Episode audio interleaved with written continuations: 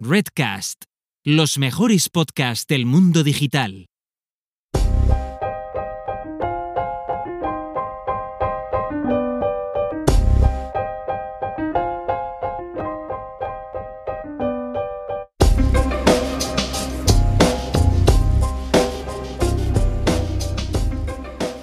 A mediados de 2018, un grupo de investigadores de OpenAI publicó un artículo sobre modelos generativos de lenguaje que se podían preentrenar con enormes conjuntos de datos, de textos en este caso.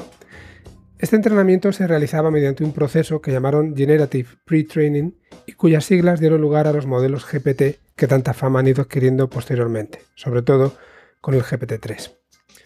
Sin meternos en aspectos técnicos, uno de los puntos fuertes que vendían en el artículo era la capacidad de estos modelos para eliminar la necesidad de supervisión humana en el proceso de entrenamiento y también la necesidad de una categorización manual inabordable por otro lado con todos estos volúmenes de datos. Pero claro, como siempre ocurre, la realidad siempre es un poco más dura. Y si ya las primeras versiones del GPT o incluso el GPT-2 tenían sus problemas, GPT-3, pese a trabajar con cientos de miles de millones de tokens sacados de páginas web, de libros o de la propia Wikipedia, presentaba muchas quejas por temas, por ejemplo, y como no, como los sesgos. Y para mejorarlo no ha quedado más remedio que volver a la mano de obra humana. Y bien entendida, espero. De hecho, hace muy poquitos días se publicaba que OpenAI ha lanzado un nuevo modelo mejorado para GPT-3 y un modelo que se llama Instruct GPT y que se ha entrenado mediante aprendizaje por refuerzo, utilizando para ello pues, textos generados por el sistema, pero, y aquí es donde quería llegar, etiquetados a mano por 40 personas que determinan si un valor es positivo o es negativo en base no solamente al sentido del texto, sino también al lenguaje utilizado o a los sesgos mostrados. Pero esta intervención humana no solo es necesaria para mejorar y para afinar el comportamiento del GPT-3, sino también para adaptarla a otros idiomas, como puede ser en nuestro caso el español. Y aunque es cierto que con GPT-3 se pueden llegar a crear traductores, la realidad es que el resultado obtenido a la hora de generar textos no ha sido especialmente satisfactorio. Sobre todo si el objetivo final es que el, lector de un texto escrito por GPT-3 no sea capaz de distinguirlo de un texto escrito por un humano. Y en este punto nos vamos a centrar hoy en el programa. O mejor dicho, no es que nos vayamos a centrar directamente en GPT-3, sino en un equipo español del Instituto de Ingeniería del Conocimiento que ha creado un modelo de lenguaje en español, por supuesto, llamado Rigoberta, y con el que han conseguido unos resultados realmente buenos y con una historia además detrás muy, muy interesante. Una historia en la que queda patente que de momento las cosas no pueden estar tan automatizadas como en algunos casos se nos quiere dar a entender y que a día de hoy la construcción de cualquier modelo requiere una gran cantidad de trabajo. Como mínimo en la creación de un conjunto de datos adecuado, pero también en la elección de los modelos y a menudo en la corrección de lo que parece que funciona en los propios algoritmos. Pero no quiero adelantarme más a lo que nos van a contar hoy Álvaro Barbero, quien ya estuvo aquí en el episodio 46 para hablarnos de procesamiento del lenguaje natural moderno, y por Alejandro Vaca, que además de trabajar con Álvaro, fue el ganador del challenge que organizamos hace un año en Spain AI para encontrar al mejor data scientist de España. Ambos son las cabezas más visibles de este, de este, equipo del Instituto de Ingeniería del Conocimiento y con ellos repasamos qué avances hemos tenido desde que grabamos la última vez con Álvaro nos cuentan desde luego todo lo que necesitamos y, debemos saber sobre Rigoberta y como nos sucede a menudo, al final de la entrevista nos liamos a hablar de otros temas más etéreos, pero yo diría que igualmente interesantes y sobre los que os animo a opinar a través de comentarios pues, por todos los canales que tenéis disponibles. Una semana más os doy la bienvenida al podcast. Yo soy Frankie Carrero y esto es Pensamiento Digital, un podcast centrado en inteligencia artificial y negocios, en el que al final hablamos de todo lo que se nos pase por la cabeza, como muy bien podréis comprobar en el episodio de hoy. Recordad que estamos presentes en las principales plataformas de podcasting y si os gusta el programa, os animo a que os suscribáis. Así no os perderéis las novedades y nos ayudaréis a que el programa siga creciendo. Si queréis contactarnos para lo que sea, piropos, correcciones, ideas, eh, lo que queráis, podéis escribir a pensamientodigitalpod.com o si queréis directamente a mí a través de LinkedIn. Y bueno, como históricamente os he ido actualizando sobre mis cambios vitales y profesionales, pues no voy a dejar pasar la oportunidad para contaros que desde hace pocas semanas estoy trabajando en BAS liderando el área de datos y de inteligencia artificial. Si alguno no la conocéis y tenéis curiosidad, os animo directamente a buscarla en Google. Y la empresa se llama VAS, V-A-S-S. Pero bueno, sin más rodeos, ya os dejo con Álvaro y con Alejandro y bueno, con un servidor que estará lanzando preguntas y espero que disfrutéis de la entrevista. Hasta ahora.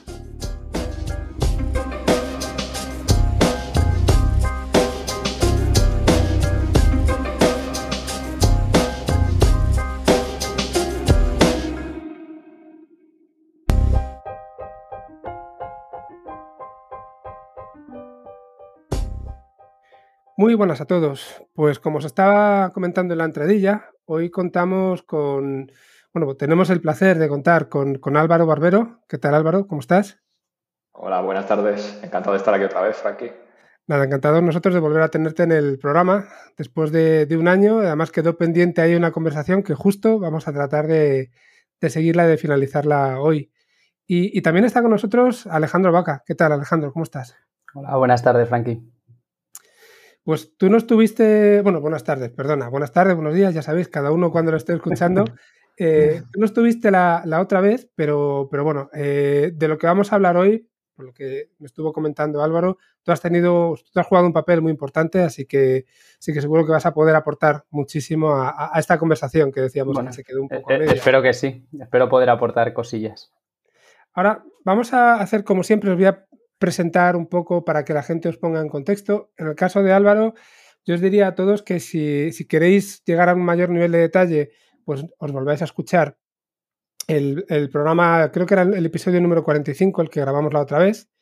Y aún así, de todas formas, vamos a recordar un poco que, Álvaro es el director del área de ingeniería algorítmica dentro del ICE, del Instituto de Ingeniería del Conocimiento, que además Álvaro siempre me dices que la gente lo, equivoca, ¿no? Habla de ICC, habla de cosas raras.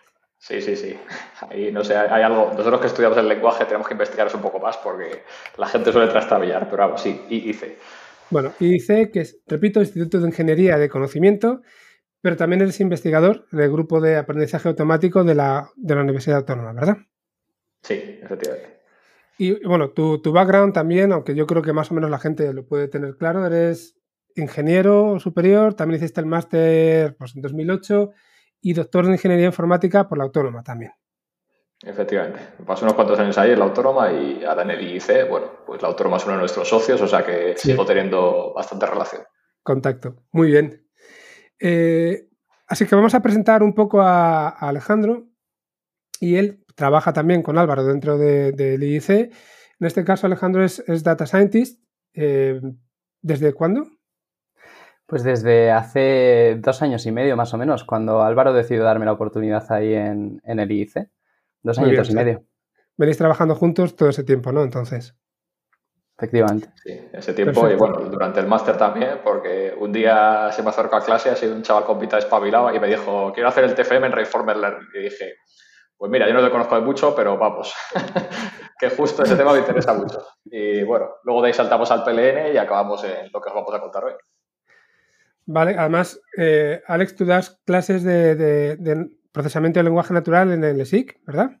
Sí, efectivamente, tanto en ESIC Madrid como, en Zaragoza, ahí enseñando a las nuevas generaciones y a las viejas generaciones, porque muchos me doblan la edad, muchos de mis alumnos, a hacer estas cosas que hacemos aquí internamente en el, en el IIC. Ese es un tema interesante, la cantidad de reconversión, si lo queremos llamar así, de, otros perfiles que están moviéndose a, bueno, a la ciencia de datos ¿no? y, al mundo de la inteligencia artificial con independencia de la edad. Gente que a lo mejor no es muy técnica, pero se está pasando desde perfil más de negocio, si queréis, a, este área, o gente que siendo técnica también está tratando de, meterse en este, en este mundillo. Eso igual a lo mejor luego lo, comentamos un poco de pasada a ver cuál es vuestra opinión al respecto. Y también me gustaría resaltar que, bueno, para los que, los que sigáis el, podcast desde hace ya tiempo, como recordaréis, hace un año estábamos hablando de, un hackathon, ¿no? Que, estábamos haciendo en Spain ahí y en el que estábamos tratando de buscar al mejor data scientist de España de 2020 y, y, que tenía tres pruebas diferentes. Bueno, pues Alex fue el ganador de ese hackathon, que Luego no lo llegamos a comentar a lo mejor con demasiado detalle en pensamiento digital, pero fue el ganador y no solamente ganó, sino no solamente ganaste el premio final, la combinación de todo, sino que ganaste también alguno de los individuales y, yo creo que quedaste en los tres primeros, ¿no? Entre, en los tres premios. ¿Cómo fue, Alex? No me acuerdo bien. Sí, efectivamente. En el de NLP quedé justo detrás de Álvaro, eh, quedé tercero y luego quedé primero en el de series temporales y hubo un empate en el primer puesto en, el de Computer Vision. Un empate que era en, la cuarta en el cuarto decimal. una cosa así. una idea, sí. Si había que llamar al bar ahí. Efectivamente, nada. Al final decidimos darlo como empate porque era, realmente era, era lo justo después del trabajazo que, que habéis hecho todos. Bueno, pues de momento poco más. Yo creo que por lo menos para que os conozcan y os recuerden ya con esto es suficiente. Sí os voy a pedir que vosotros me, contéis, quizá más, más Álvaro, me contéis un poco qué es lo que se hace en el, en el IIC. Muy bien, pues bueno, el IIC es una institución un poco especial porque siempre decimos que es algo a medio camino entre el mundo investigador, el mundo universitario y el mundo más de producción de la empresa. Tenemos eh, tres socios, uno es en la Universidad Autónoma, como comentaba, pero luego también está con nosotros IBM y, el Banco Santander. Y bueno, lo que hacemos es intentar eh, enterarnos de qué se está haciendo en el mundo de la investigación en todo este campo de la inteligencia artificial, el aprendizaje automático y llevarlo a proyectos que se puedan utilizar en la empresa. O sea que bueno, esto hace 20 años pues sonaba algo muy marciano. Hoy ya todo esto del mundo del dato y de la IA pues parece que se conoce en casi cualquier empresa que se dedique al mundo informático. Pero bueno, lo que nosotros intentamos hacer es ir un poco al nicho de intentar utilizar siempre la última tecnología. ¿no? ir tanto a tecnologías que ya se van estandarizando más, sino ir un poco a qué es lo último que está saliendo en el mundo investigador y cómo podemos aplicarlo ya. Y bueno, pues dentro de, digamos que tenemos dos ejes. Uno son ejes de negocio, que intentamos aplicar estas tecnologías en el sector bancario, en el sector de salud, en el sector de los recursos humanos, eh, energético, etcétera. Y luego el otro eje es las tecnologías que utilizamos. Entonces, bueno, hoy hablaremos sobre todo de procesamiento del lenguaje natural, que es una de las bazas por las que hemos decidido apostar bastante en los últimos años. Pero también estamos metidos en procesamiento de imágenes, en, por ejemplo, técnica de explicabilidad de modelos de Machine Learning, que es algo que nos están demandando mucho últimamente. O sea que, bueno, es un poco haciendo, digamos, el producto cartesiano ¿no? de tecnologías y campos de aplicación, pues intentamos sacar negocio en todo esto. Muy bien, muchas gracias. Pues yo creo que es, si queréis, vamos a hacer un recordatorio muy, muy breve de, lo que hablamos en el programa anterior para que sirva como punto de partida. Repito, yo recomiendo que os lo escuchéis a todos, a todos nuestros oyentes, que lo escuchéis con, con atención, porque además fue para mí de los programas más interesantes que hemos tenido por aquí. Y en él hablamos de forma general de, procesamiento del lenguaje natural moderno, donde analizamos quizá con un poco más de detalle, eh, bueno, pues algoritmos de tecnologías como BERT, GPT-2, GPT-3, también entramos, que llevaba todavía poco tiempo, pero y todavía estaba, estaba por ver hasta dónde podía llegar. Este último año, ahora lo comentaremos, ha habido bastante avance en, el tema. Y claro, hablamos sobre todo de, aplicaciones en, inglés y se nos quedó ahí la espinita de qué pasa con, bueno, con, todos estos modelos en castellano, ¿no? ¿Qué se está haciendo y a dónde podemos llegar? Y, ahí ya, pues bueno, en el IC estabais empezando a trabajar en esta, en esta línea y, es lo que habéis estado haciendo este año. Habéis trabajado bastante, habéis conseguido buenos resultados. La idea es que ahora lo, lo comentemos por aquí, pero antes de eso, yo voy a aprovechar, ya que os tengo, y os voy a pedir que me comentéis cuáles son los avances más, más reseñables para vosotros en, este campo. Hablamos de, PLN moderno, lo, repito. Eh, pues cuáles son esos avances más importantes en el último año dentro de este campo. No sé, podéis turnaros y contarlo como siguiendo el orden que queráis. Bueno, yo por mencionar un poco el GPT-3, que yo creo que es el que casi todo el mundo conoce, ¿no? Ha llegado en muchos vídeos de esto de difusión tecnológica que podemos ver en YouTube hay muchísima gente hablando de GPT-3 y el, impacto que ha tenido. Mm, yo tengo que decir que cuando salió el paper el año pasado me llamó mucho la atención porque realmente lo que proponían los autores de GPT-3 no era tanto que habían hecho un modelo de lenguaje gigantesco. Bueno, recordando un poquito, básicamente, un modelo de lenguaje viene a ser una red neuronal muy grande que aprende cómo se estructura un lenguaje.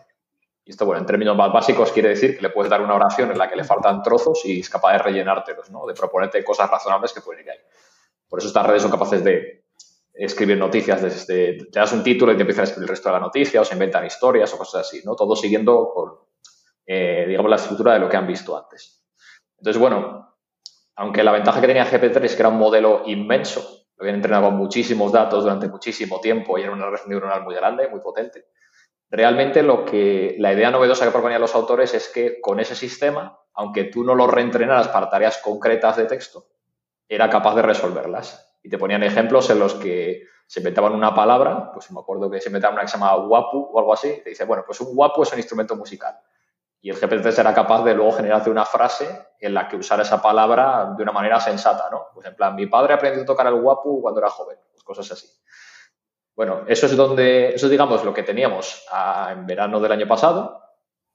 Y bueno, en, primeramente, este, el paper era muy interesante a nivel teórico, pero digamos que el GPT-3 estaba detrás de una API que solo podías acceder cumpliendo ciertas características, ¿no? Tenías que apuntarte como un desarrollador beta, etcétera. Y yo creo que la, novedad más importante ha sido que han seguido desarrollando este modelo, aunque no está muy claro cómo, no, han sido tan abiertos en estas publicaciones, pero lo que sí que han sido abiertos es que ya la API de GPT-3 está pública completamente. Entonces, cualquiera, cualquier persona que tenga una cuenta, que te pida una cuenta de Google o algo así, tú te registras y puedes probarlo. Y a mí la verdad es que me ha sorprendido mucho porque aunque GPT-3 se creó inicialmente para el inglés, también funciona en otros idiomas.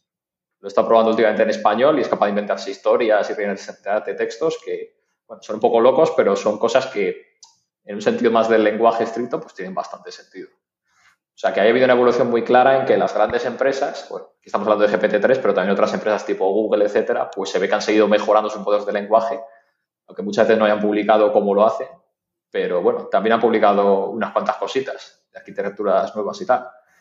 Y aquí, bueno, como estoy hablando mucho, Alex, si tú quieres contar alguna cosilla de arquitecturas.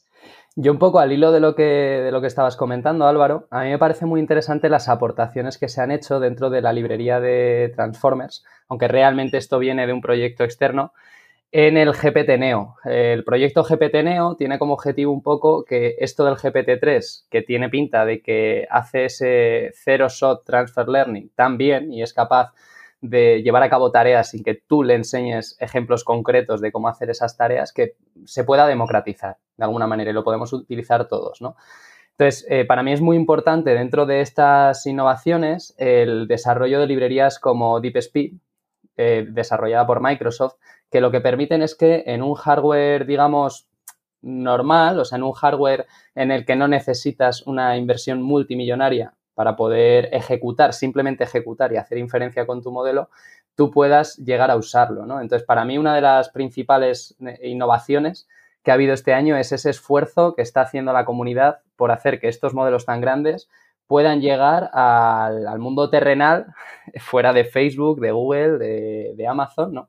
En el que todos podemos llegar a utilizar este tipo de, este tipo de modelos. Luego yo, un poco por eh, mencionar también alguna otra arquitectura así en la que creo que se ha evolucionado mucho en el último año, creo que los modelos de speech to text y todo lo que tiene que ver con esa relación entre el audio y el texto o traducción automática de audio a audio, creo que se ha evolucionado mucho y se está trabajando mucho en esta línea para que cada vez más, igual que ahora tenemos muchos estándares eh, para hacer problemas de comprensión, de generación de texto, etcétera, pues que podamos ir haciendo lo mismo integrándolo con, el audio, ¿no? Y esto nos va a permitir un montón de aplicaciones que ahora mismo, eh, hasta hace un año que se ha empezado a desarrollar todo esto, pues no eran, no eran tan posibles. Entonces, yo destacaría también esa, esa parte dentro de, dentro de estos desarrollos.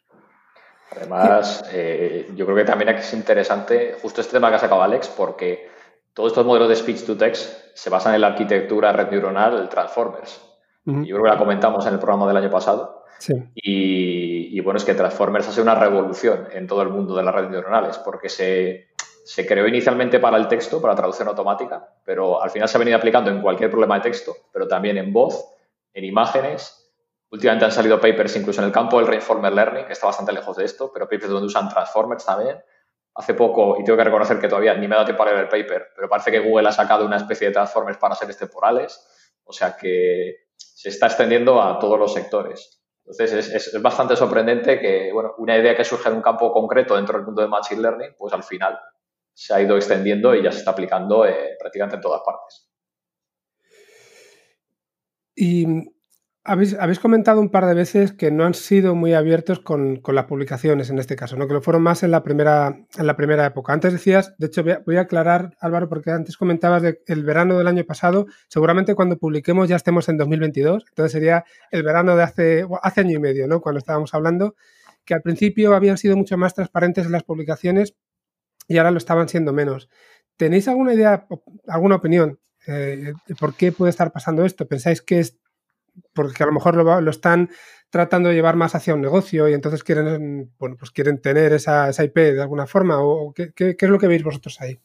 Sí, yo, creo que esa línea está muy clara. O sea, bueno, hay que recordar que los modelos GPT son un producto de OpenAI, que en principio era una fundación sin ánimo de lucro, que creo mm, que Elon Musk, bueno, por las ideas que tiene él de cómo tiene que ser la inteligencia artificial, que tiene que ser compartida para evitar que la tenga un solo agente en el sistema global. Bueno, eso cambió justo cuando publicaron el paper de GPT-3, o más o menos por la misma época, no sé si fue un poco antes o un poco después, que OpenAI se convirtió en una compañía de lucro limitado.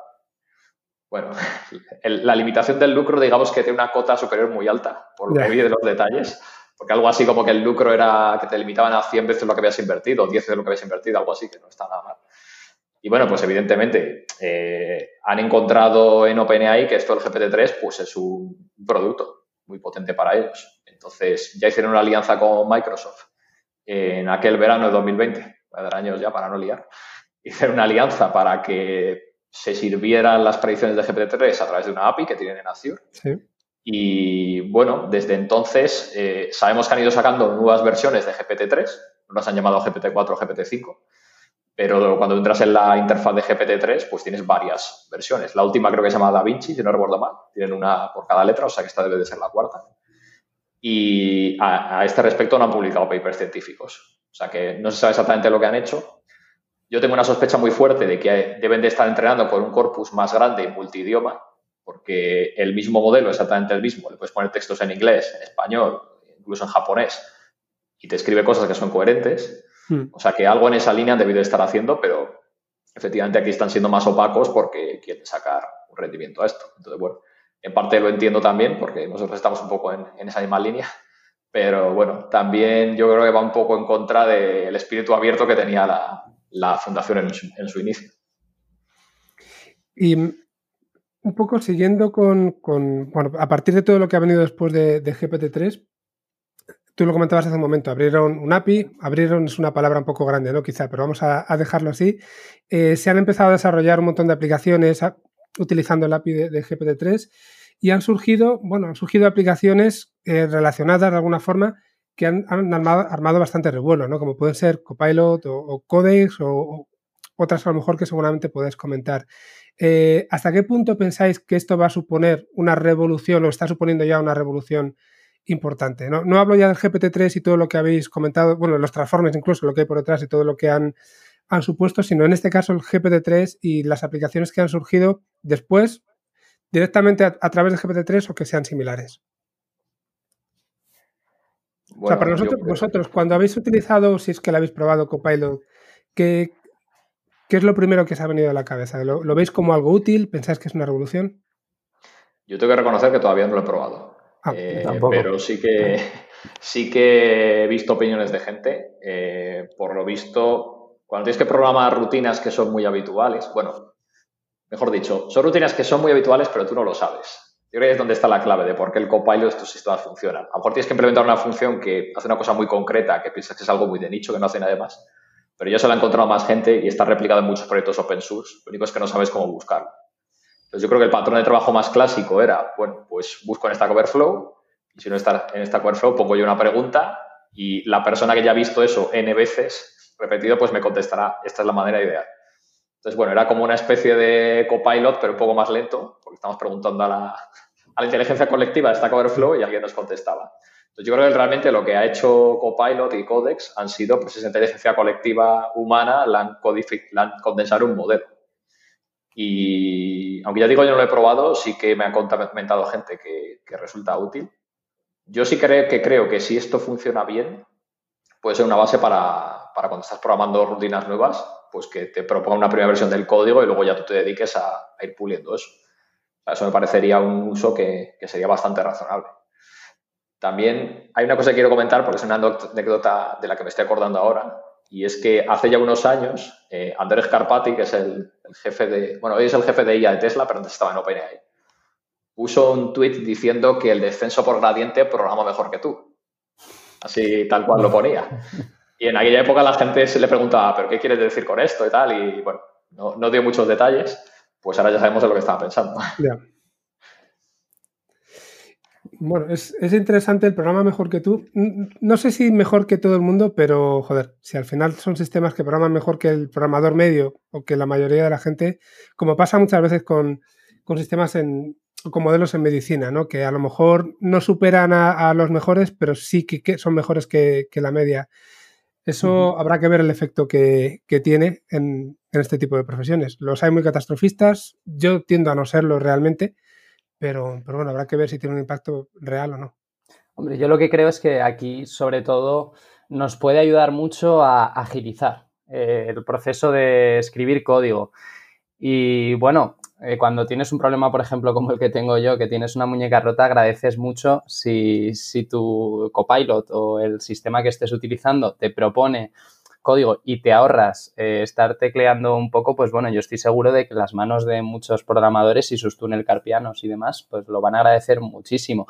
Luego va a haber un punto de creatividad y de innovación, de, de lo que estás haciendo concretamente, que es muy probable que no lleguen a ser capaces este tipo de modelos, por muy grandes que sean, ¿no? de llegar a programártelo. Pero sí que te pueden dar ciertas sugerencias en base a todo lo que han aprendido eh, viendo código, leyendo código, que sí que te pueden ayudar quizás pues a tirar por el camino correcto y sobre todo eso, agilizar la tarea. Sí, bueno, perdona, perdona, di Álvaro. Sí, no, iba a comentar. Es que justo Alex ha dicho un tema también que, yo creo que es clave, el tema de la creatividad. Yo he trabajado alguna vez con temas de inteligencia artificial en creatividad y tal, pero aquí lo que estamos haciendo es que realmente el copilot o cualquier modelo de lenguaje lo que aprende es a imitar un idioma, ya sea inglés, español o Python básicamente. Entonces, eh, nunca va a crearte algo que sea muy, muy diferente a lo que existe ya, porque no puede, básicamente no puede, es aprendizaje supervisado. De hecho, ayer leí un paper justamente que me llamó mucho la atención, esto ya, esto es cosa muy oscura de Machine Learning, pero era un paper que es un tío que parece que ha demostrado que cualquier red profunda que aprenda por descenso por gradiente, o sea, cualquier red profunda que tengamos hoy día prácticamente, lo que aprende es a memorizar datos de entrenamiento y cuando le pasas una muestra para la que tienes que predecir, está buscando qué datos de entrenamiento se parecen más a esos de todos los que ha visto para generar su predicción. Que intuitivamente, pues ya nos imaginamos que era así. La red neuronal no es que cree nuevo conocimiento, básicamente está aprendiendo de lo que le has enseñado en el train y con eso intenta extrapolar, pero ya se ha demostrado que, que parece que es exactamente esto. Entonces, no puede crear nada que no haya visto ya.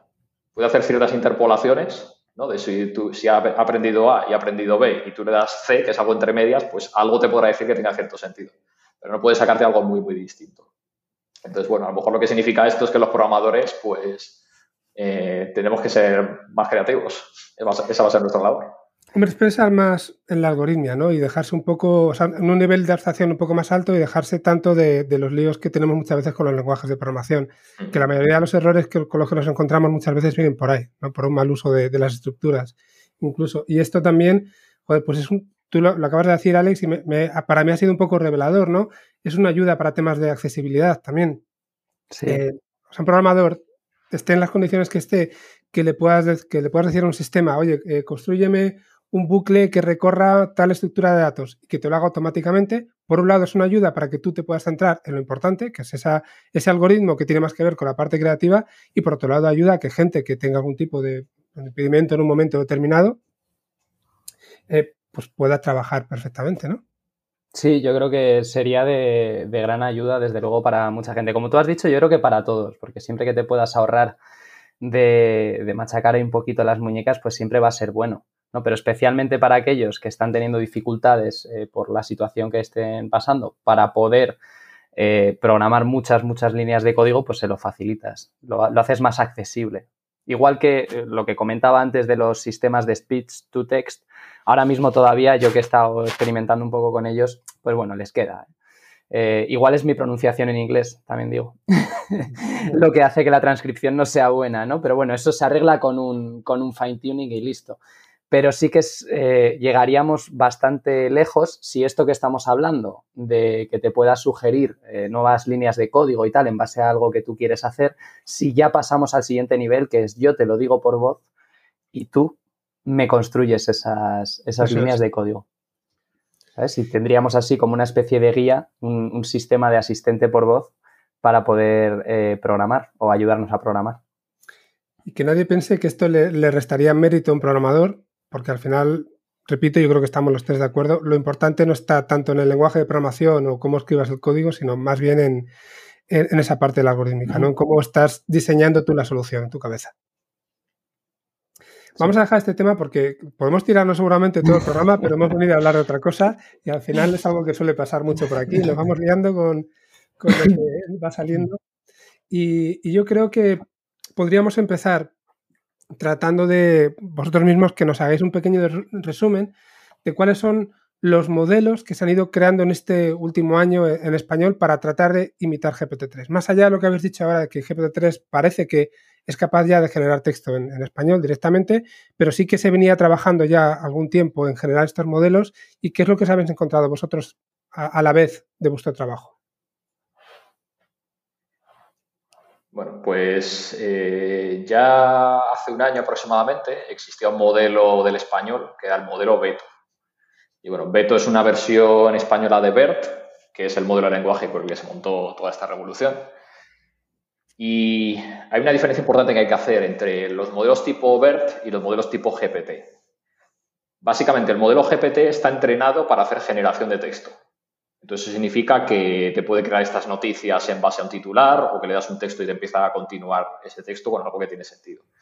Los modelos tipo BERT están pensados para lo que eh, se llama más el Natural Language Understanding, que bueno, a mí no me gusta mucho la palabra understanding porque realmente da a entender que el modelo entiende el lenguaje y no es así, es una máquina probabilística al final, pero son modelos que son más aplicables a tareas más prácticas, digamos. O sea, por ejemplo, si quieres hacer clasificación de documentos, de que te llegue un texto y tienes que decir de qué clase es. O quieres detectar entidades, ¿no? donde se mencionan personas o lugares en un texto.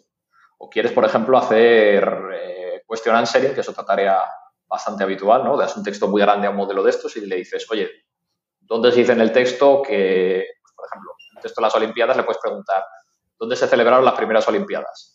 el, sistema debería ser capaz de marcarte la parte del texto donde está la respuesta a tu pregunta. Pues ese tipo de tareas que al final son más prácticas, como digo, se hacen con otra clase de modelos de lenguaje. Entonces, el BERT era el primero que está orientado a esto. Beto es básicamente una réplica para el español. Bueno, digo básicamente, pero tuvo mucho mérito, porque fue la primera vez que se creó un modelo de este estilo. Y durante bastante tiempo solo hemos tenido ese modelo. Bueno, ha habido más, ha habido muchos intentos. Si vas a Hugging Face, que tiene su repositorio de modelos de lenguaje públicos, hay un montón de modelos de lenguaje en español. Pero claro, para que esto tenga un nivel suficientemente preciso como para que lo puedas aplicar en la práctica, pues eso requiere un entrenamiento intensivo con un corpus grande, etc.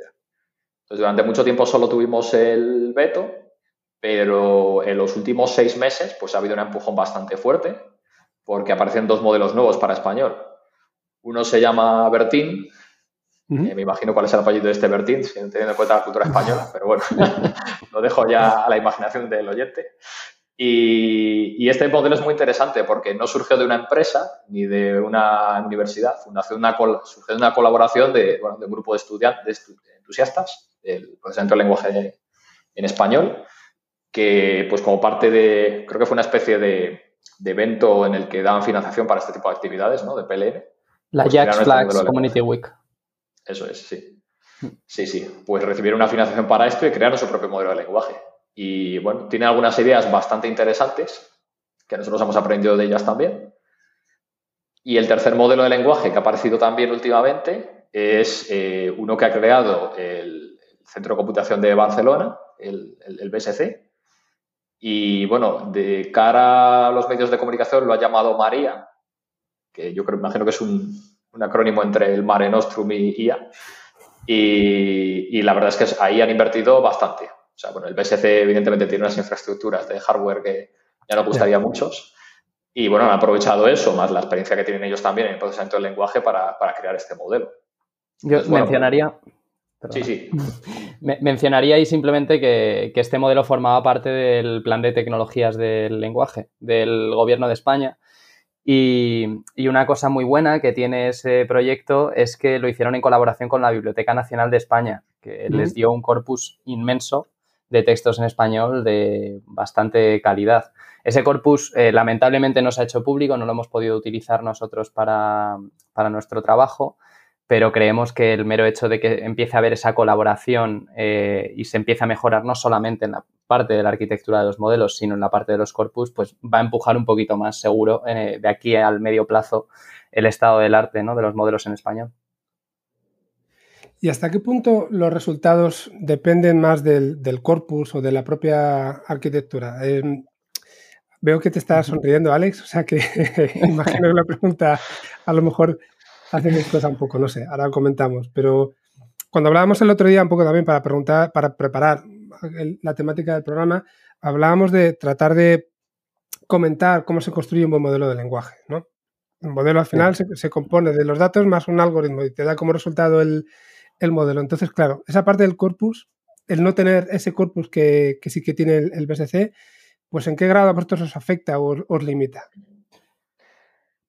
Bueno, realmente yo creo que, o sea, es verdad, nosotros no tenemos un gran corpus hecho por la Biblioteca Nacional de España que lleva recopilando todas las páginas web en español desde tiempos inmemoriales, pero eh, es cierto que hay muchos recursos eh, online y nosotros también pues, nos hemos fijado en las cosas que han hecho bien desde otros proyectos, como por ejemplo lo que comentaba Álvaro de, de Bertín, que pese a tener muy poca financiación o muy pocos recursos para poder llevar a cabo el entrenamiento de su modelo, pues eh, ellos sí que abrieron un poco la veda de cómo podríamos hacer para quedarnos con los textos de más calidad de un corpus muy grande en español que sin llegar al volumen que tiene la gente del BSC, pues es bastante considerable. Al final eh, eh, me sonreía con la pregunta porque es típica pregunta de la que te respondería un gallego, pues depende, ¿no? Porque en realidad es un poco eh, hay una mezcla ahí de efectos que es muy difícil discernir y nosotros no tenemos el dinero para discernirlos. Al final, la forma de,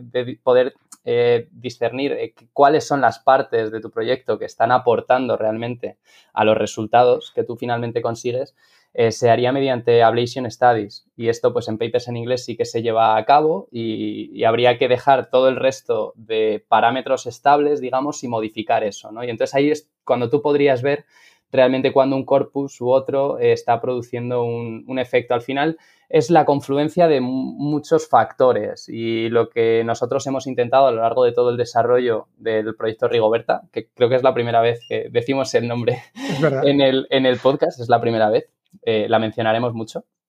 Pero a lo largo de todo este trayecto, nosotros lo que hemos intentado ha sido mimar mucho cada pequeña parte de todo este proceso. Eh, no podíamos asegurarnos que eso que estábamos haciendo fuera a ser lo único que hiciera que esto saliera bien, pero sabíamos que si cuidábamos mucho cada uno de los componentes de este sistema, las probabilidades de que la cosa saliera bien finalmente pues serían altas.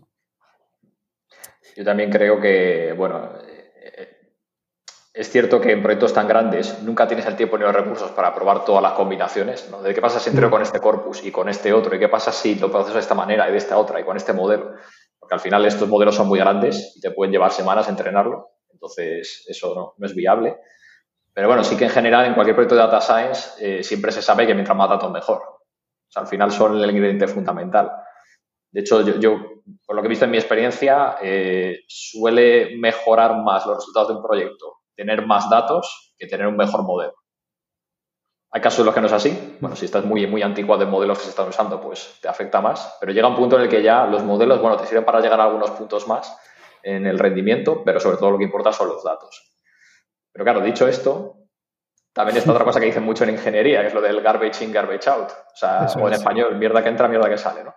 Pues básicamente eso nos lo hemos encontrado mucho también en problemas de texto sobre todo a la hora de crear un modelo de lenguaje de este estilo, porque es fácil conseguir volcados masivos de Internet, como comentaba Alex antes, hay fuentes abiertas en las que te puedes bajar pues, gigas y gigas de webs, pero hay mucha basura ahí. Y es basura en el sentido de que pues, te encuentras webs que en realidad son autogeneradas, estas que repetir una palabra un montón de veces simplemente para atraer los bots y el SEO y estas cosas, o te encuentras un HTML que ha volcado mal, o te encuentras páginas que son todo pura XML, o que se te cuelga JavaScript, o, o sea, hay mucha basurilla que realmente no quieres que tu modelo aprenda, porque si estamos hablando de lenguaje natural, no quieres enseñar al modelo lenguaje sintético. Entonces ahí también tuvimos que trabajar bastante. Bueno, en general en nuestros proyectos tenemos que trabajar para evitar que este tipo de, distorsiones se metan en los datos. Sí, al final eh, se trata un poco de encontrar ese punto óptimo, ¿no?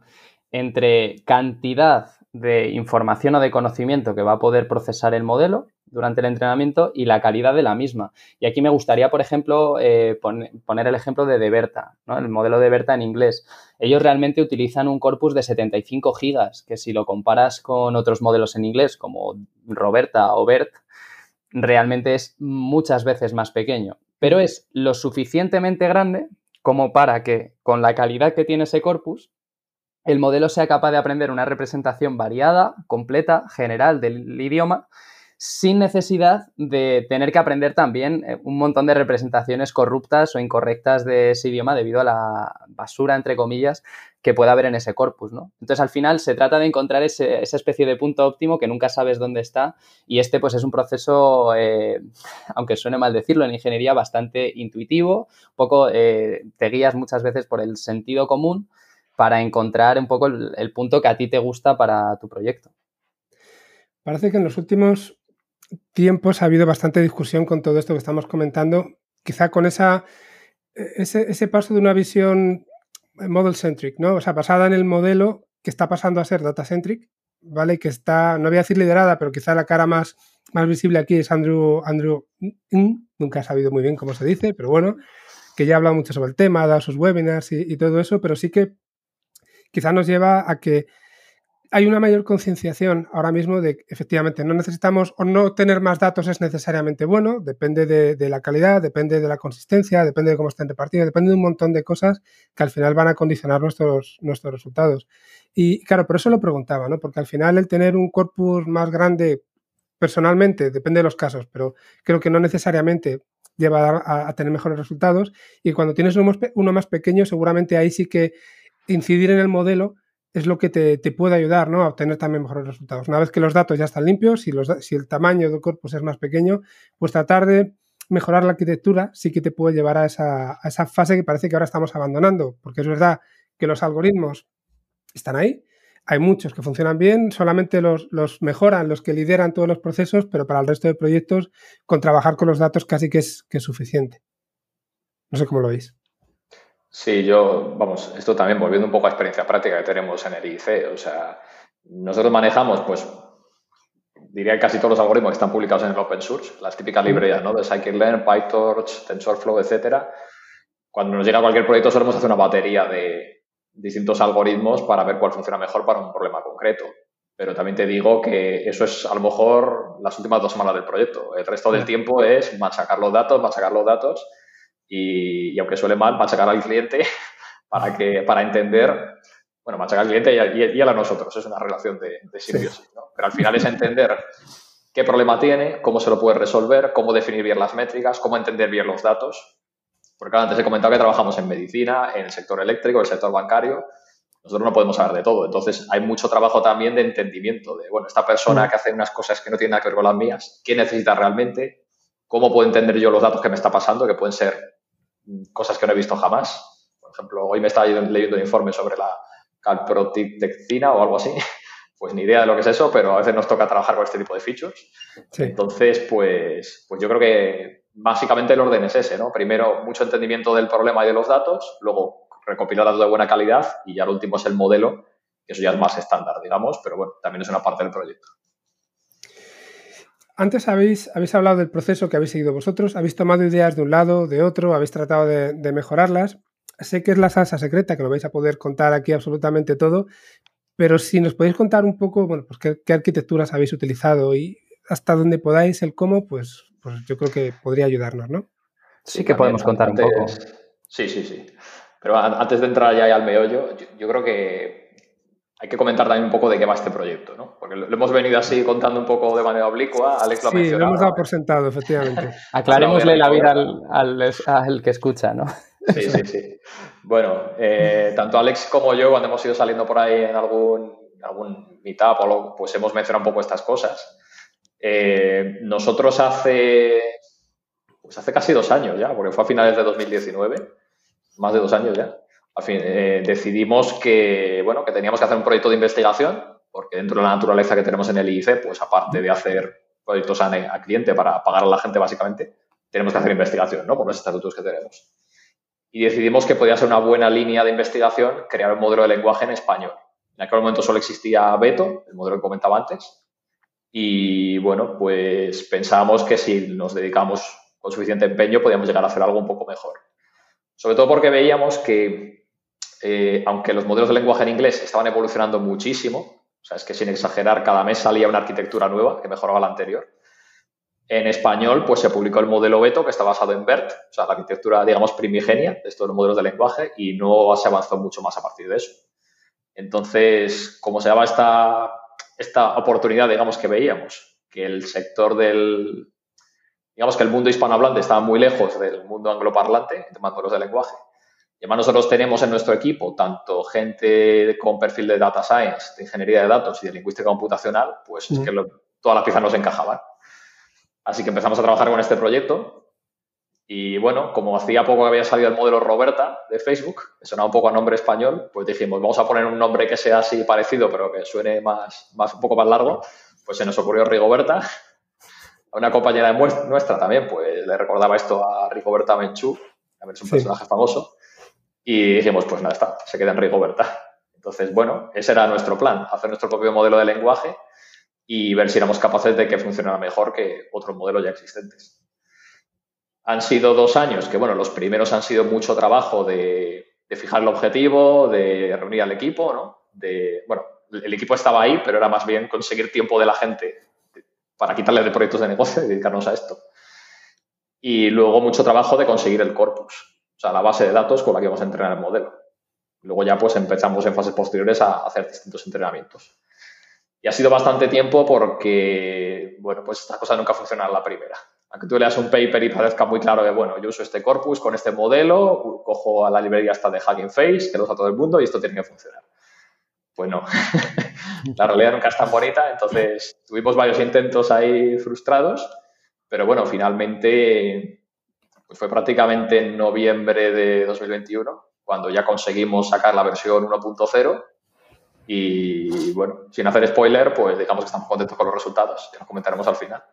Pero bueno, te podemos contar un poquito de eso, cómo ha sido todo el, todo el proceso. Genial, te agradezco además que, hayas contextualizado un poco, porque es cierto que nos hemos ido metiendo poco a poco y no, no, habíamos llegado a explicar bien en qué consistía el proyecto.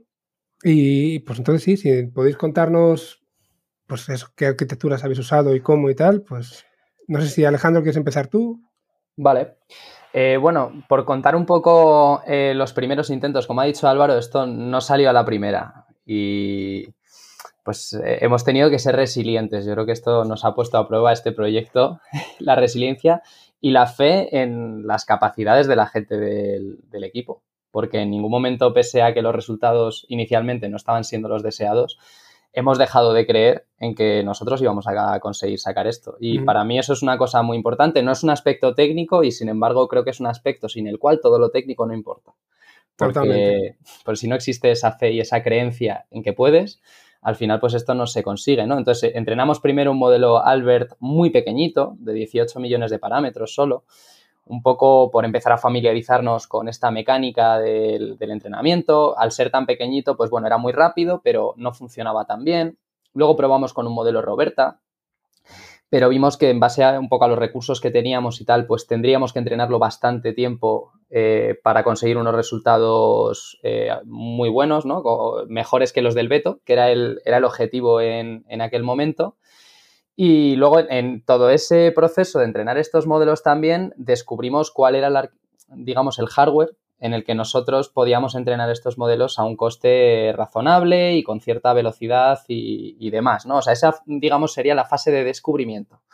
Y en esa fase de descubrimiento, eh, esta serie de palos nos, llegaron para, eh, nos llevaron a decir, bueno, vamos a entrenar un modelo de Berta, que es un modelo eh, publicado por Microsoft, que el tamaño base, digamos que es el tamaño así pequeñito, el normal, supera a BERT y a Roberta, además es mucho más eficiente en el entrenamiento, consigue resultados mejores antes. Esto a nosotros nos gustaba porque al final, pues como lo estaba pagando la empresa, era importante eh, pues el poder ser eficiente en recursos, digamos, ¿no?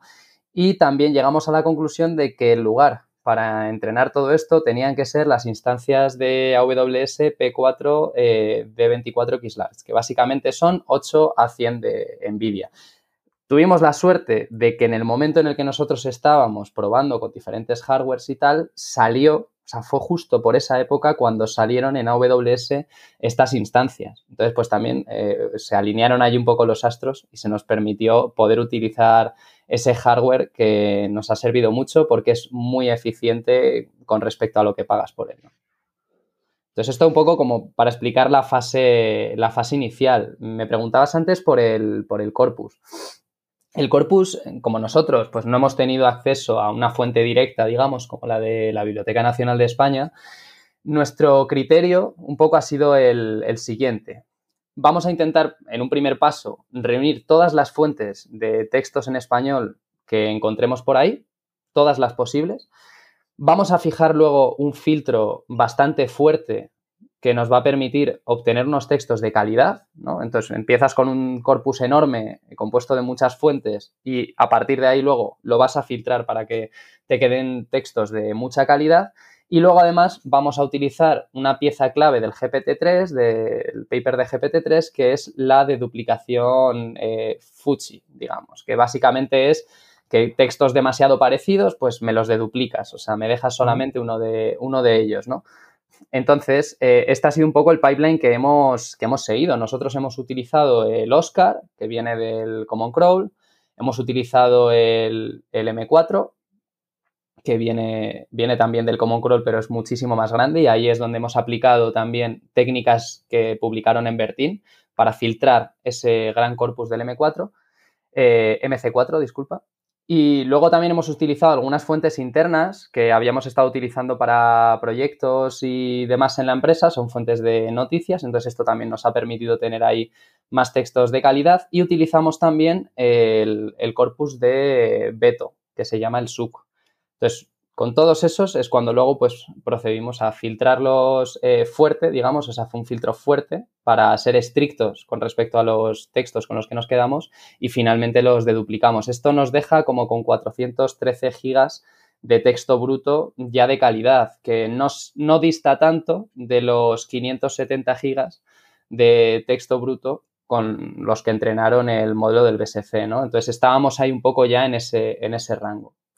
Aquí yo creo que hemos oído tanto la palabra en, este ratito que has hablado que creo que es inevitable preguntar, ¿qué entendemos por calidad ahí?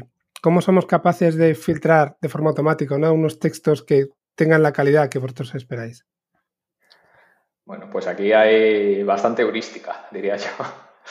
Pero bueno, va un poco en la línea de lo que contaba antes, ¿no? Que nosotros queremos un modelo que eh, replique el lenguaje natural en español. Y esa frase que he dicho así tan rápida, lenguaje natural en español, ya tiene todas las claves. Porque primero, tiene que ser español. Pues muchas de las fuentes a veces se te cuelan texto en otros idiomas. Pues, eh, pues solo tienes que filtrar de algún modo, ¿no? Porque queremos filtrarlo solo en español. Tiene que ser lenguaje natural. Pues eso, no puede ser código HTML, no puede ser webs autogeneradas. Entonces, eh, digamos que conseguir texto de calidad al final se convierte en conseguir textos que si tú los ves, dices, bueno, pues esto podría haberlo escrito una persona. Sea lo que sea el texto. Porque tuvimos discusiones también internas de, bueno, es que a veces se nos meten unas páginas que, madre mía, qué cosas más turbias cuenta la gente aquí. Ya, pero lo ha escrito una persona. Con lo cual, al modelo que va. da igual. Entonces, la clave era que, pues, por ejemplo, cosas que veíamos que nos, denotaban que no lo estábamos haciendo bien. Porque el proceso ha sido un poco iterativo, ¿no? O sea, hacíamos una serie de heurísticas, unos scripts, limpiábamos y luego, pues a ver, el corpus era gigantesco, no lo podíamos ver entero, pero entre Alex y las lingüistas que tenemos, pues lo revisamos y veíamos, detectamos, digamos, levantamos banderas rojas cuando veíamos algo mal.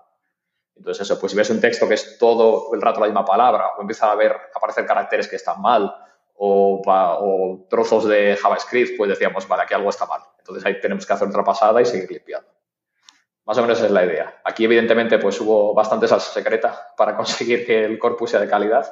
Pero bueno, básicamente esto era el, el concepto final, es conseguir texto que cuando lo leyera una persona no le resultara extraño. Entonces, por ejemplo, ya pregunto desde la curiosidad, ¿no? Errores sintácticos y léxicos, teniendo en cuenta que, por desgracia, hay mucha gente que los comete cuando escribe, eso lo habéis obviado, lo habéis dejado de, lado. Eh, claro, calidad también podríamos haberlo entendido como calidad incluso de redacción, ¿no? Eh, eso imagino que no se puede medir fácilmente, entiendo que lo habéis dejado pasar, o sea, que os habéis centrado sobre todo en eso, que fueran textos en castellano, que no tuvieran elementos eh, pues eso, etiquetas HTML o cualquier otro tipo de, código y obviando todos estos errores que son propios de los humanos, ¿no? Claro, porque al final es texto natural. O sea, es así. O sea, al principio también, es que claro, aquí podemos estar un poco sesgados por la idea de que el lenguaje es lo que nos dice la Real Academia. Que, bueno, dicho sea de paso, yo creo que es una institución muy necesaria.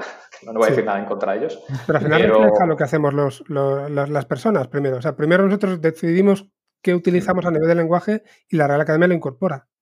Claro, pero, pero va necesariamente por detrás, porque bueno, tiene que observar que haya un suficiente uso generalizado y además que haya una definición un poco precisa. ¿no? Y la realidad es que la gente no habla así. La gente habla de manera muy rápida, comete errores sintácticos, errores gramáticos, pero es lo que hay. Entonces, el modelo de lenguaje tiene que aprender eso. Y de hecho, nosotros un poco en este diseño lo que hicimos fue pensar desde el objetivo final al que queríamos llegar hacia atrás. Porque dijimos, ¿con qué tipo de textos vamos al final a aplicar este modelo de lenguaje en nuestros proyectos? Vamos a tener que trabajar con documentos legales, con informes médicos, bueno, eso puede, puede argumentar uno que están bien escritos, mm. pero vamos a tener que trabajar con tweets también, porque trabajamos mucho con datos que salen de redes sociales.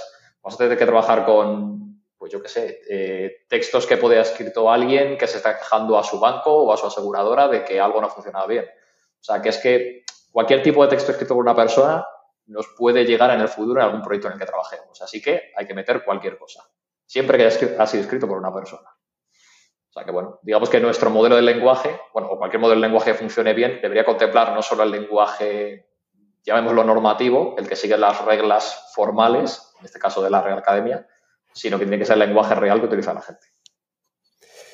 Muy bien. Eh, no sé si no hemos terminado de escribir todo el proceso o, sí, de lo que querías contar, Alex.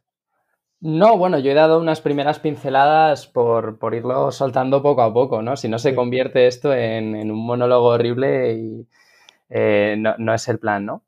Eh, bueno, por contar un poco más, pues ya hemos comentado que utilizamos la arquitectura de Berta, eh, por poner un poco en contexto cuánto entrenamos, nosotros hemos entrenado el modelo por 250.000 steps. Esto, pues, por ejemplo, comparándolo con Beto, el primer modelo que salió eh, estaría más o menos en una tercera parte del entrenamiento de Beto. Calculamos que está como en la mitad del entrenamiento del, modelo del BSC. Es aproximadamente lo mismo que ha entrenado Bertín y, y la clave, que lo comentaremos ahora luego cuando hablemos de los resultados, ¿no? Es que hemos llegado a esos resultados con eh, ese entrenamiento. No hemos necesitado sobreentrenar demasiado el modelo para poder llegar a esto, ¿no? Y esto confirma un poco que todo ese proceso previo que hemos realizado de elegir bien la arquitectura, de cuidar mucho la calidad del, del, código que estamos utilizando para procesar el corpus y sobre todo de asegurarnos de digamos, del tamaño, de la variedad, de la representatividad y de la calidad de ese, de ese corpus, que todo eso ha, aportado y nos ha permitido llegar a un resultado bueno, ¿no? Es que yo estoy como loco por hablar de los resultados, entonces pregunta cuando quieras ya por ellos. vamos hablando de ellos, porque me queda alguna pregunta así entre medias, pero yo creo que, que sí, venga, vamos a despejar ya Podemos mantener la tensión también. O sea, si quieres, podemos mantener la tensión para los oyentes y seguimos eh, respondiendo esas preguntas y así mantenemos un poquito, ¿no? a lo mejor los oyentes pueden esperar, pero si tú no, yo creo que es buen momento de. yo puedo también. Hemos esperado dos años para conseguir este objetivo. Se puede esperar un poquito más para. Claro, pero uno cuando consigue tener un éxito muchas veces está como loco por contarlo. Así que venga, vamos, vamos a darle directamente y comentarnos cuáles han sido los resultados. ¿Qué es lo. Bueno, pues hay, Aquí eh, la mayoría de papers que han salido en esta línea de modelos de lenguaje en español ya eh, han puesto un poco un predecesor ¿no? en, en, cuáles son las tareas, digamos, en las que se pueden evaluar estos modelos en español de lo que comentaba Álvaro al principio de comprensión de texto. ¿no? Entonces, pues hay tareas desde clasificación de textos, de NER o question answering. Nosotros nos hemos centrado en estas tres tareas únicamente porque son las que a nosotros nos interesan para negocio. No nos hemos encargado, por ejemplo, del part of speech tagging porque esto pues eh, no, no, nos es tan relevante. ¿no? Entonces han sido tareas de question answering, de clasificación de documentos y de detección de entidades. Hemos escogido 13 tareas diferentes con el objetivo un poco de tener un volumen de dataset suficiente como para que los resultados que salieran de ahí fueran fiables y nosotros poder tener una idea aproximada bastante buena de cuál es el rendimiento real de los modelos. Y un poco, pues para entrenarlos hemos utilizado, por supuesto, la librería Transformers y nos hemos fijado en las recomendaciones de cada uno de los autores a la hora de, pues, qué parámetros utilizar para hacer fine-tuning de, los modelos. Al final, los, resultados eh, arrojan que el modelo Rigoberta es superior al resto en 9 de las 13 tareas. En una de ellas está empatada con el modelo del BSC y el modelo del BSC sería el mejor modelo en dos de las, de las 13 tareas. Esto, eh, por ponerlo un poco en contexto también, pues mm, esto que sepamos nosotros, somos el primer equipo de investigación que, que reporta test estadísticos del rendimiento de los modelos de lenguaje, que es un poco la forma de ver si esos aciertos superiores que tienen unos modelos sobre otros son por suerte o si realmente hay, hay, un sentido estadístico detrás, ¿no? Y parece que se indica que es significativa la diferencia que hay entre unos y otros, ¿no? Y lo que arrojan estos test es que somos estadísticamente mejores que Beto y que Bertín. Entonces, eh, ese objetivo estaría cumplido más que de sobra. Y luego somos mejores eh, objetivamente, no estadísticamente, que el BSC, aunque necesitaríamos todavía bastantes más datasets para poder demostrar esto eh, estadísticamente, ¿no? Entonces, eh, los, los, objetivos que buscábamos al principio del proyecto, que era conseguir el mejor modelo de lenguaje en español, creo que están cumplidos y estamos orgullosos de poder decir que hemos elevado un poquito el listón del estado del arte en, en este aspecto. Y Aquí, Álvaro, ¿cuál es tu grado de satisfacción también con el, con el proyecto? Lo primero y lo segundo, ¿hasta qué punto nos podemos dormir en los laureles? Quiero decir, vais a tener que seguir trabajando, entiendo, de forma constante porque el resto va a seguir mejorando y vosotros lo necesitáis también, ¿no? Sí, bueno, en primer lugar decir que de nuevo el grado de satisfacción yo diría que es del 100% prácticamente. si hay alguna pega es que, bueno, hemos tardado más de lo que tenía yo pensado en principio y bueno, de hecho, internamente tuvimos que pedir alguna ampliación de presupuesto porque en un momento dado nos quedamos sin dinero para máquinas. Pero bueno, eh, pues al final el equipo de dirección del IIC confió en nosotros y, lo, y, lo, conseguimos hacer. O sea que yo creo a ver, que. Eso es una pega, pero es una constante en casi todos los proyectos. Eh, sobre todo este tipo de proyectos. o sea que es normal. Sí, sí, sí. Sí, no, además al final eh, esto es un proyecto de investigación. Y bueno, ya está por ahí esta cifra famosa, que no sé si la ha medido alguien realmente, pero se suele decir que el 90% de los proyectos de investigación falla. Así funciona el, el I+.D. Y en este caso, pues, pues ha salido bien. Entonces, yo estoy muy contento tanto con los resultados como con el hecho de que, oye, yo creo que el equipo que tenemos ha demostrado que está a la altura completamente. Hoy aquí solo estamos Alex y yo, pero en realidad en el equipo han participado en torno a 10 personas. Bueno, algunos iban entrando y saliendo, y entonces ha sido una mezcla de pues, gente que tiene un perfil parecido al de Alex, ¿no? que han trabajado en temas de data science, es un poco su perfil de fondo, pero también gente con un perfil más de ingeniería. Mm. Venía al mundo de la lingüística computacional. Entonces, bueno, pues entre todos, cada uno iba aportando su pieza fundamental para que esto funcionara y al final lo hemos conseguido. O sea que yo, yo creo que estoy bastante contento. Ahora, también estoy contigo en que no podemos dormirnos en laureles, porque efectivamente esto es un mundo que ahora está muy, muy candente. A nosotros nos sorprendió cuando publicó el BSC su modelo, porque bueno, ya habían puesto alguna noticia de que lo iban a, de que estaban trabajando en ello con la Biblioteca Nacional. Y cuando lo publicaron, pues vimos que efectivamente el modelo era bastante bueno. O sea, aparte de los benchmarks que ha comentado Alex ahora, cuando ese modelo se publicó, nosotros hicimos algún experimento y dijimos, oye, pues este modelo está bastante bien. Entonces es fantástico que haya un recurso como este modelo que esté abierto a todo el mundo, porque lo han publicado de manera abierta para nosotros no fue tan fantástico porque ahora digamos que nos subía el listón contra el que nos que teníamos que comparar. Pero bueno, al final superamos nuestras propias expectativas y no solo conseguimos hacerlo mejor que el modelo, eh, que el Beto, el modelo original de español, sino que también conseguimos ganar a este. Así que por esa parte, muy bien. Yo lo que espero es que esto siga evolucionando así en el futuro, porque, bueno, cada vez hay corpus más grandes disponibles, simplemente porque se sigue creando información en Internet, las arquitecturas de redes neuronales van mejorando, eh, el hardware también va mejorando. Antes Alex comenta un punto clave, que es que justo aparecieron estas instancias nuevas de Amazon que tenían las mejores GPUs que existen. Y además voy a decirlo también, eh, como al principio las usaba poca gente, hicimos esto que tenía Amazon, ¿no? que te las puedes alquilar bajo subasta y entonces sale un poco más baratas de lo que deberían. Pues como al principio no los usaba tanta gente porque eran unos bichos enormes de GPU y eso normalmente no los tienes que usar, pues conseguimos ahorrar presupuesto de proyecto. Solo un ratito, pero luego la gente empezó a darse cuenta de que funciona muy bien y ya empezó a subir el precio de subasta. Pero bueno, son muchas cosas de las que nos pudimos aprovechar y que llevaron a que esto funcionara. Pero en el futuro, pues esta tendencia probablemente va a seguir. Entonces. perdona, hay que decir que son máquinas que, cuestan más, bueno, cientos de miles de euros. No, no estamos hablando de, algo que puedas hacer en, tu, en tu casa. Efectivamente. O sea, son máquinas que para comprarlas tienes que tener muy claro que vas a hacer muchos proyectos de Machine Learning, porque si no, no salen rentables, efectivamente. Entonces, por eso la opción también de alquilarlas en el cloud. Bueno, nosotros les metimos bastante caña durante muchas semanas, pero aún así, pues en aquel momento nos, salían las cuentas. Entonces, bueno, nosotros ahora mismo estamos en una fase de ver cómo explotamos esto. Pues como, como comentaba, al final todo esto ha sido financiación propia, por lo que intentamos ir a algunas ayudas públicas de investigación para financiar este modelo de lenguaje, pues, pues no conseguimos que no la financiaran. Ha sido todo con, pulmón propio y ahora estamos viendo cómo vamos a empezar a aplicarlo en proyectos, pues bueno, para, por un lado, eh, recuperar la inversión, pero también porque nuestra intención sería seguir.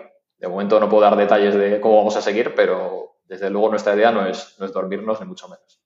Además, me gustaría a mí comentar una cosa al hilo de esto, que es que todo este proyecto, aparte de para conseguir este modelo de lenguaje tan bueno, nos ha servido para conocer el, el, software que se utiliza para entrenarlos y para trabajar con ellos muy en profundidad. O sea, ha sido un trabajo de tener que bucear verdaderamente profundo en el código, por ejemplo, de la librería Transformers. Y esto nos ha permitido, por ejemplo, en la, en la parte del fine tuning, darnos cuenta de que había pues, ciertos bugs en la forma de procesar los problemas de question answering por el modelo BSC y el, nuestro propio. Y de hecho, pues en, los problemas de question answering reportamos unos resultados del modelo del BSC bastante superiores a los que los propios autores eh, publican de, su modelo, con los mismos hiperparámetros, de 5 o 6 puntos superiores. ¿no? Entonces, eh, creo que ese es otro activo eh, intangible que hemos, que hemos ganado en todo este proceso y es que nos ha permitido conocer estas tecnologías muy bien y de esa forma vamos a poderle dar también un mejor servicio a los clientes y vamos a poder explotar mejor no solo nuestro modelo, sino todo el resto de modelos que podamos necesitar utilizar en diferentes proyectos. ¿Y en qué tipos de proyectos, si os viene alguno a la cabeza, pensáis que tiene, imaginaos, tenéis un cliente, ¿no? Podéis hablar con un cliente al que le decís, es que podemos hacer este tipo de cosas. ¿Qué es lo que pensáis que pueda tener una, aplicación más amplia? Pues te puedo poner un ejemplo porque esto... Sí. sí. Hay un ejemplo del que sí que puedo hablar porque ya hemos hablado de esto en eventos públicos. Eh, durante este último año estuvimos haciendo un proyecto con, Garrigues, que es uno de los mayores despachos de abogados que hay en, España. Y bueno, pues intentamos crear con ellos una aplicación que se llamaba Mapa del Expediente, que la idea es que la aplicación pudiera tragarse todos los documentos relativos a un caso y fuera capaz de clasificarte todos los documentos de ese caso, detectarte qué personas y qué empresas se parecían, cómo están relacionadas a través de documentos. Entonces, bueno, es un proyecto que tiene una parte de PLN, pero también mucho tratamiento de datos y también una parte de visualización. Pues eh, este proyecto lo estuvimos desarrollando en paralelo al del modelo Rigoberta, y aunque lo terminamos antes de que tuviéramos la versión 1.0 de Rigoberta, sí que hicimos cierta transferencia. Por un ejemplo muy claro, con este conocimiento que comentaba Alex de cómo funcionan en mucho detalle los modelos de lenguaje, pues fuimos capaces de coger Beto, este modelo que ya existía del lenguaje español, y reentrenarlo con datos de contextos del mundo legal. Entonces generamos nuestro propio modelo que le hemos llamado Legal Beto. Y la ventaja que tiene este modelo es que está eh, ajustado a cómo es el lenguaje de los textos legales. que aunque sigue siendo español, es un español muy diferente al de uso general. Y vimos que con eso conseguíamos mejores resultados, tanto en clasificación de documentos como en detección de entidades, como en otras tareas que tuvimos que hacer a lo largo del proyecto. Pues, por poner un ejemplo que es muy, muy revelador, eh, los documentos legales, por desgracia, no son un documento cada uno en un PDF por separado, sino que lo que llega al despacho de abogados es un único PDF que puede tener miles de páginas y es básicamente un escaneo continuo de todos los documentos que hay en el caso. Sí. Y entonces tuvimos que crear un modelo de Machine Learning que fuera capaz de cortar ese PDF, ¿no? de, digamos, de detectar dónde acaba un documento y empieza otro, e ir haciendo esas separaciones. Pues ese modelo, que fue una cosa no estándar de tratamiento de texto, vimos que también mejoraba cuando en vez de usar el modelo del lenguaje del español general, usamos el modelo del lenguaje del español legal que habíamos creado. O sea que con esto veis un poquito qué tipo de tareas estamos un poco atacando y también que al tener modelos especializados o mejores modelos de lenguaje, pues consigues un resultado mejor. Yo también en esta línea me, me, gustaría comentar que precisamente por la arquitectura que hemos elegido nosotros para nuestro modelo de lenguaje, en problemas de question answering, que hasta ahora el rendimiento de los modelos en español pues, no era tan bueno como el de los modelos en, en inglés. Es una tarea bastante compleja. Perdón, Alex, si puedes, como puede haber oyentes que no tengan muy claro cuáles son estos, estos problemas de sí. question answering, ¿cómo los definirías? Un problema de question answering básicamente eh, consiste en que a ti te dan una pregunta, te dan un contexto o un párrafo con el que se puede contestar a esa pregunta lo que comentaba Álvaro de las Olimpiadas de antes, por ejemplo, a ti te dicen cuántas medallas ganó Michael Phelps en las Olimpiadas del 2012. Y entonces tú tienes un texto de una noticia en la que hablan de los medallistas más galardonados en las medallas del 2012.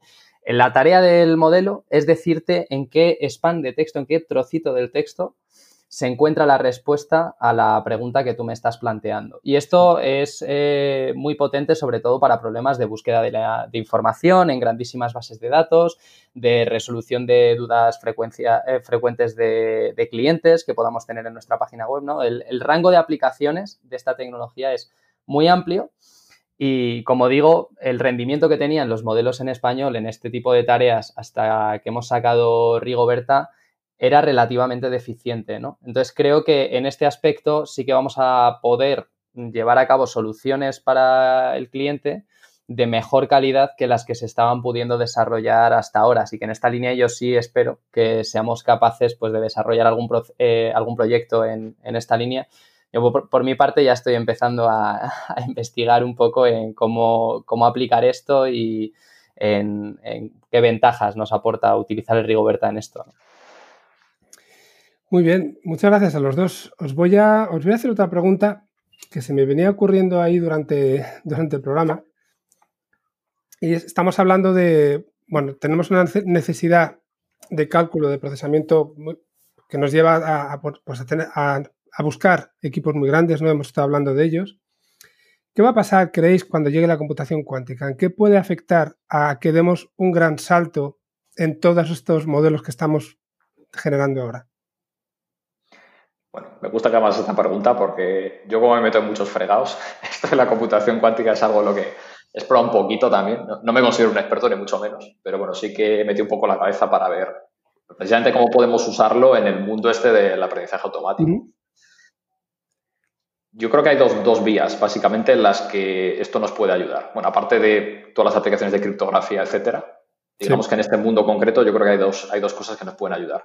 Una es que básicamente, cuando trabajamos con tantos volúmenes de datos, pues somos capaces de entrenar estos modelos que tenemos ahora porque tenemos un hardware muy especializado, que son las GPUs o las TPUs, etc.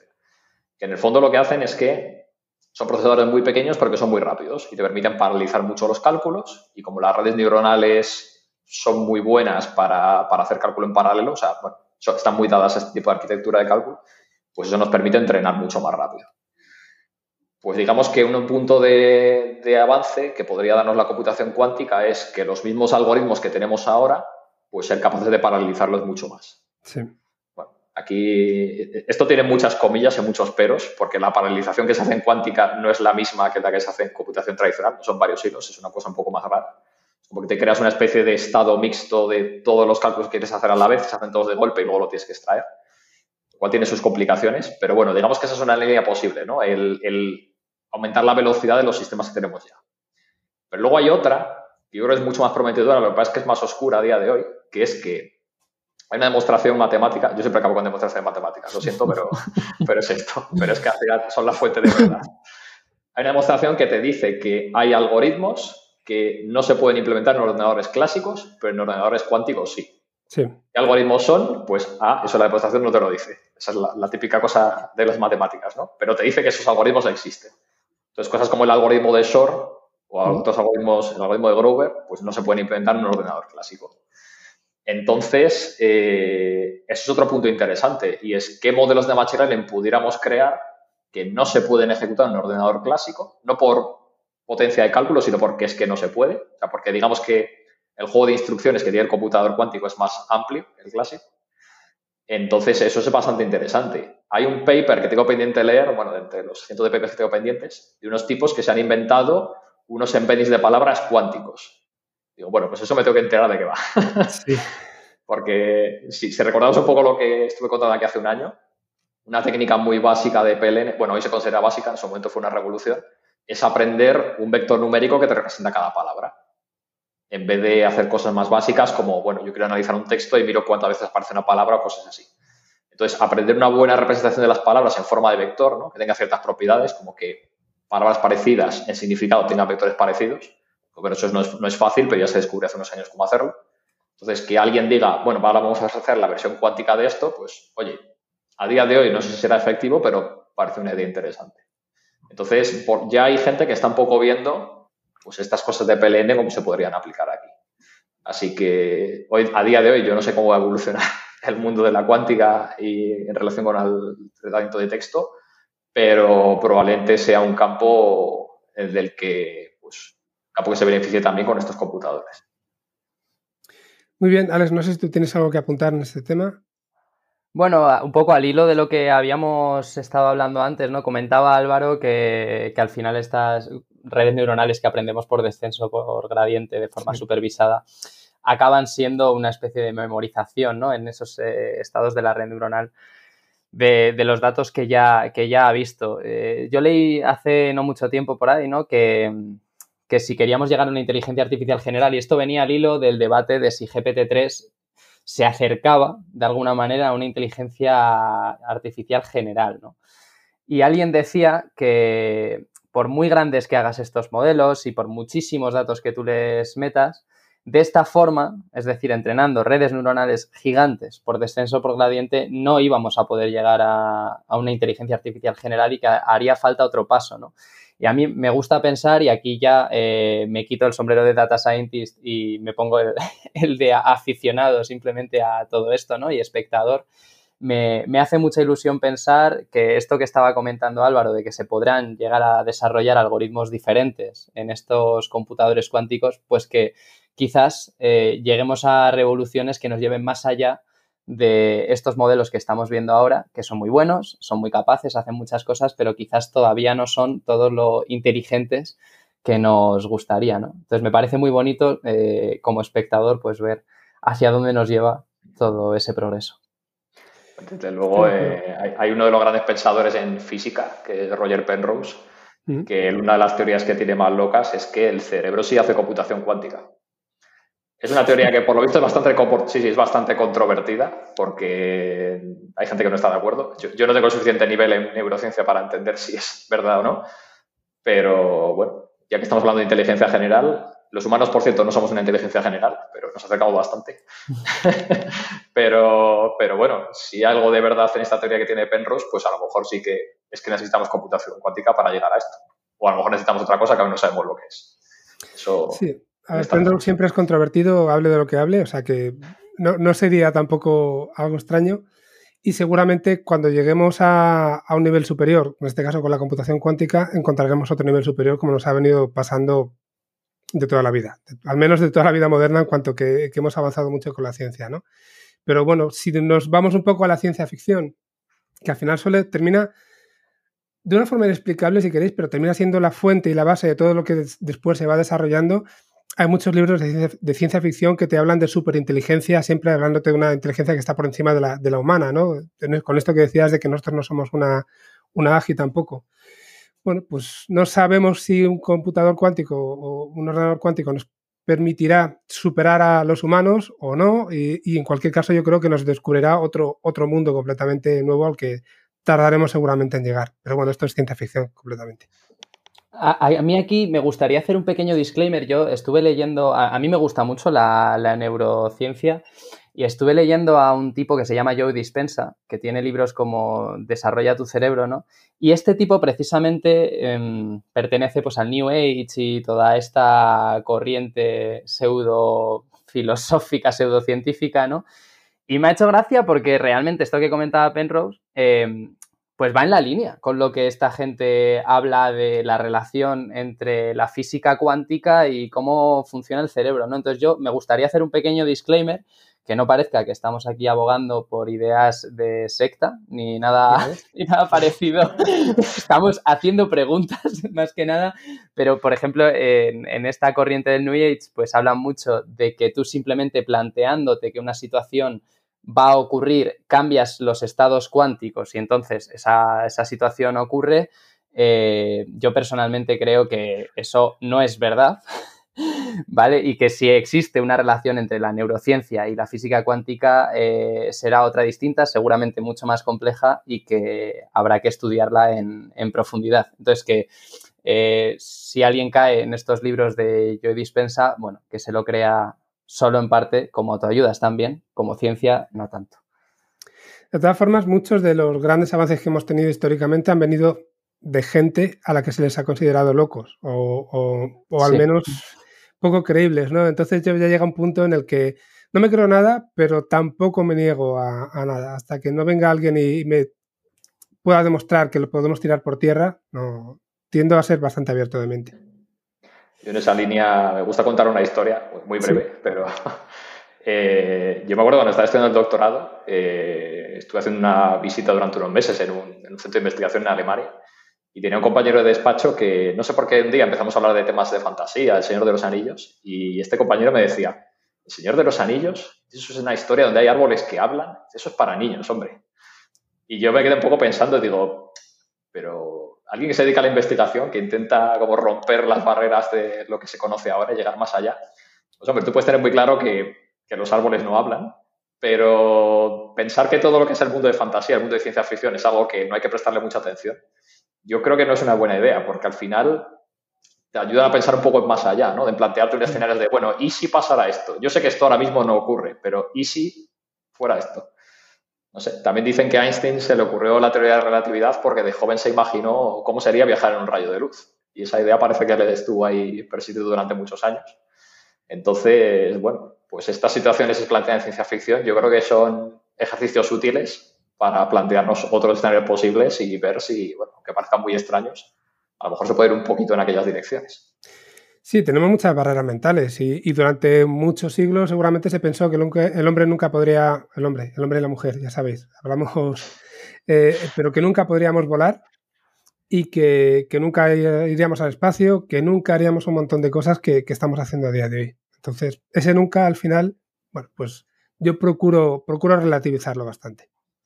Sí, por supuesto. Al final, la, clave yo creo ahí es tener la mente, la mente abierta, como ha dicho Álvaro, sin, sin fanatismos. Yo un poco el disclaimer iba por esa línea. Intentar evitar los, los fanatismos, pero sí que está bien eh, muchas veces, y es verdad que, que, muchos desarrollos luego que vienen años después vienen de la ciencia ficción. O sea, muchas veces nos basamos en la imaginación de grandes mentes que, que se imaginaron cosas que nosotros pues, considerábamos imposibles y luego se han llegado a hacer por supuesto, tener la mente abierta creo que es clave para el desarrollo científico. Muy bien, chicos, pues muchísimas gracias por, este programa. Al final os he quitado más tiempo del que os había pedido. Por ahí os pido perdón. Egoístamente estoy contento porque creo que, hemos podido hablar de, muchos temas muy interesantes, además de centrarnos mucho tiempo en lo que veníamos a hablar, pero han salido cosas que, seguro que, que nuestros oyentes van a poder disfrutar. Y, y os voy a animar, como hice la otra vez Álvaro, a que a lo mejor de aquí a un año, pues con los avances que vayáis teniendo, os podéis volver a pasar por aquí, los tengáis actualizados y, veamos los resultados de, todo lo que estáis haciendo. Muy bien, yo por mi parte decir que encantado de haber estado aquí de nuevo, porque además, aunque tenemos una cierta idea de lo que vamos a hablar, siempre salen temas así como estos últimos Un, poco, un poco random en principio, pero que está bien poder discutir estas ideas. Y nada, encantado de que nos hayas dado voz aquí. Y bueno, pues si algún día tenemos alguna teoría revolucionaria, pues te llamaremos también. Efectivamente, si se os ocurre a vosotros algún tema del que hablar que no tenga nada que ver con este, me llamáis y vamos, lo organizamos enseguida. Muchísimas gracias, Frankie. Bueno, pues un abrazo a los dos y, nada, vamos hablando. Hasta luego. Hasta luego. Gracias.